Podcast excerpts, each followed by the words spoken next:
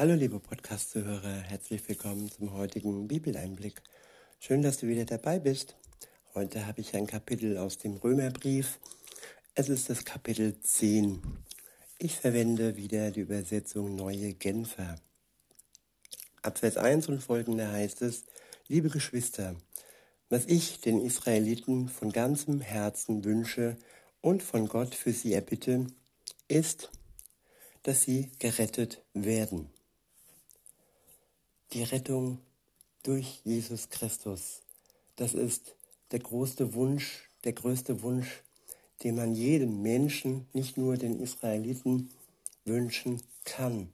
Denn gerettet sein heißt geborgen sein, angekommen sein, für die Ewigkeit bei Jesus sein. Und ja, weiter geht's im Text. Denn an Eifer für Gottes Sache fehlt es ihnen nicht. Das kann ich bezeugen. Was ihnen fehlt, ist die richtige Erkenntnis. Ja, viele sind sehr voll mit Eifer und versuchen gute Werke zu vollbringen und versuchen gut dazustehen und versuchen gute Menschen zu sein.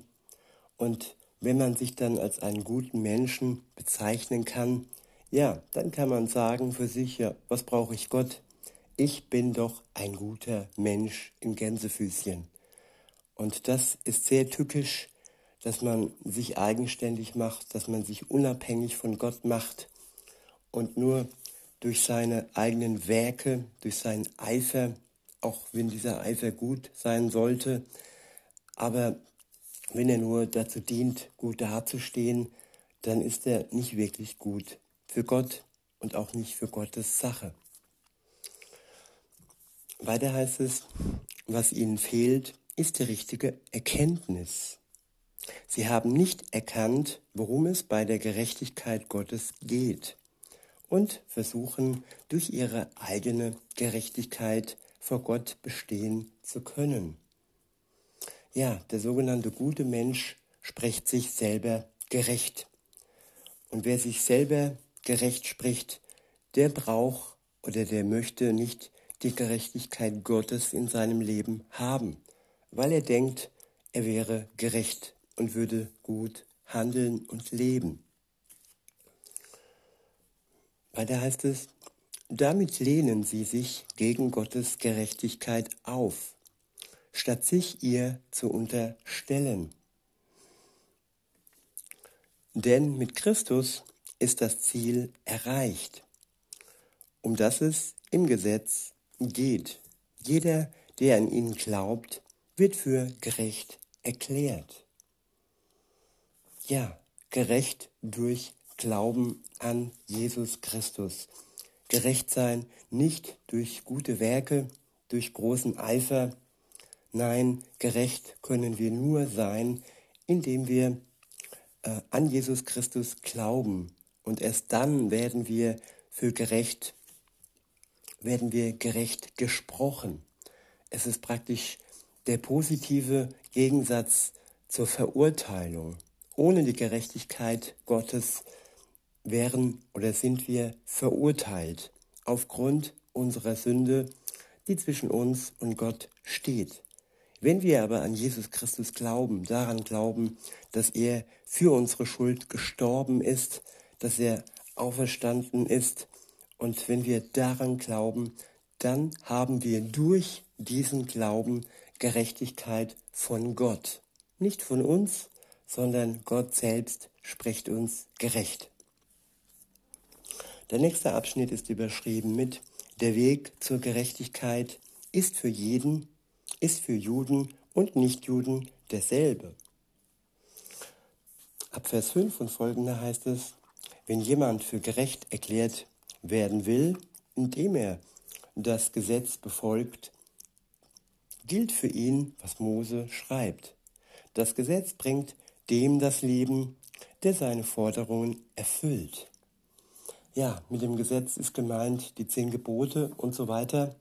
All die Vorschriften, die im Alten Testament aufgeschrieben sind und auch ja, die Bergpredigt, die äh, Jesus dann noch vervollständigt hat.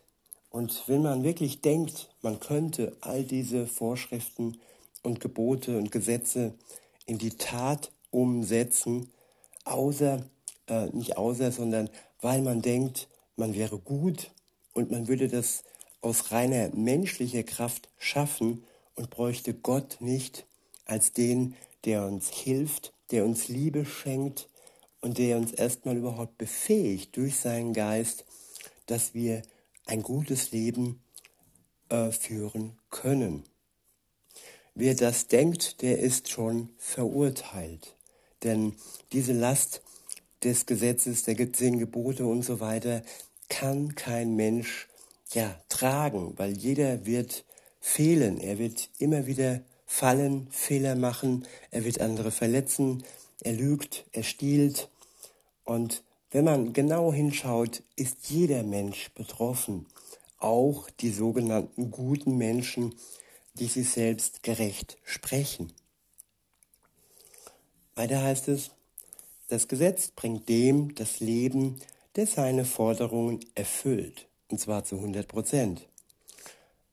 Ab Vers 6 steht dann, die, Gerechtigkeit jedoch, die für den da ist, der glaubt, sagt, du brauchst dich nicht zu fragen, kann denn jemand in den Himmel hinaufsteigen, so als müsste man Christus von dort herabholen?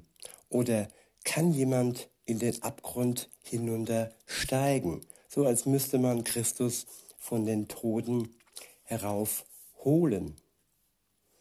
Ja, Gott der Vater hat Christus aus den Toten herausgeholt.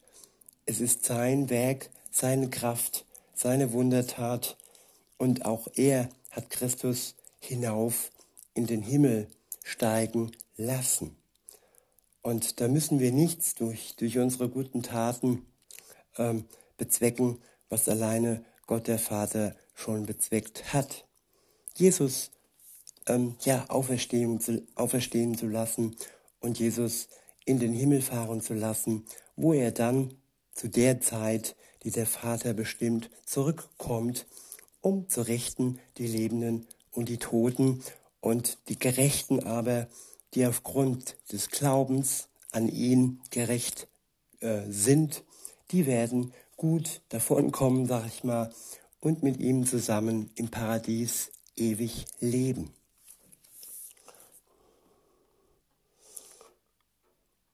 Weiter heißt es dann, im Gegenteil, sie sagt, das Wort, das Gott spricht, ist für dich nicht in unerreichbarer Ferne. Es ist in deinem Mund und in deinem Herzen. Mit dem Wort ist die Botschaft des Glaubens gemeint, die wir verkündigen. Wenn du also mit deinem Mund bekennst, dass Jesus der Herr ist und mit deinem Herzen glaubst, dass Gott ihn von den Toten auferweckt hat, wirst du gerettet werden. Das ist der Weg ins Paradies, indem ich, ja, indem ich mit meinem Mund bekenne, dass Jesus der Herr ist und indem ich mit dem Herzen glaube, dass Gott der Vater ihn von den Toten auferweckt hat. Wenn das der Fall ist, dann bin ich, dann seid auch ihr, wenn ihr diesen Weg geht, gerettet. In Vers 10 und folgende steht, denn man wird für gerecht erklärt, wenn man mit dem Herzen glaubt. Man wird gerettet, wenn man den Glauben mit dem Mund bekennt. Ja, zu jemand stehen und nicht ähm, nur heimlich äh, jemand lieben, sondern öffentlich seine Liebe zu Jesus Christus bekennen. Mit dem Mund und mit dem Herzen. Weiter heißt es, darum heißt es in der Schrift, jeder, der ihm vertraut, wird von dem, wird von dem Verderben bewahrt werden. ja, er wird bewahrt werden. Nicht wie Katholiken sagen, ja, der wird dann irgendwann aus dem Fegefeuer her, herausgezogen, wenn er für seine Schuld gebüßt hat. Nein, er kommt erst gar nicht in die Hölle. Er wird vor der Hölle und vor dem Verderben bewahrt werden. Das mit dem Fegefeuer ist eine große, ja, Lüge, sag ich mal. Das ist entweder oder. Entweder bin ich gerettet von Jesus zu Lebzeiten oder ich bin dem Verderben preisgegeben. Ja, für die Ewigkeit und für, für alle Zeit. Weiter heißt es, ob jemand Jude oder nicht Jude ist, macht dabei keinen Unterschied. Alle haben denselben Herrn und er lässt alle an seinem Reichtum teilhaben, die ihn im Gebet anrufen.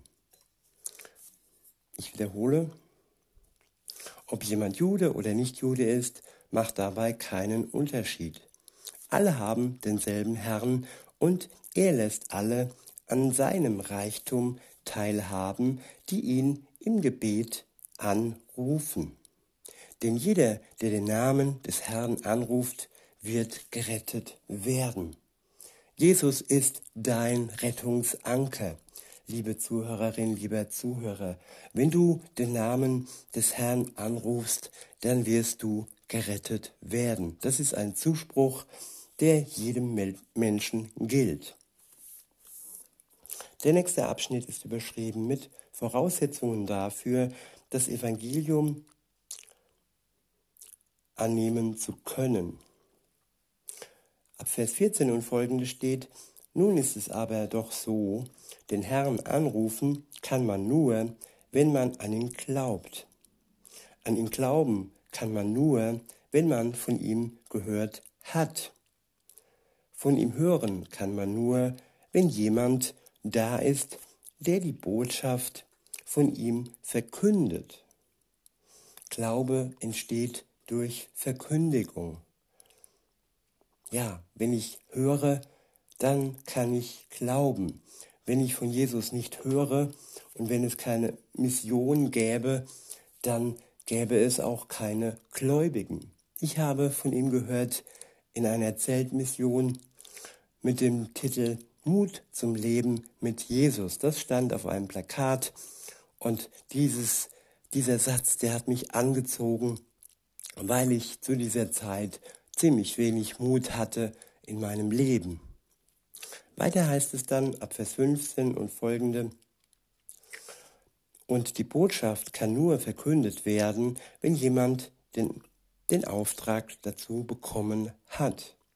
Genau das ist ja auch geschehen, denn es heißt in der Schrift, was für eine Freude ist es, die kommen zu sehen, die eine gute Nachricht bringen. Der nächste Abschnitt ist überschrieben mit das Nein Israels zum Evangelium. Ab Vers 16 und folgende heißt es, aber nicht alle haben das Evangelium angenommen. Schon Jesaja sagt, Herr, wer hat unsere Botschaft geglaubt? Wer hat unserer Botschaft geglaubt?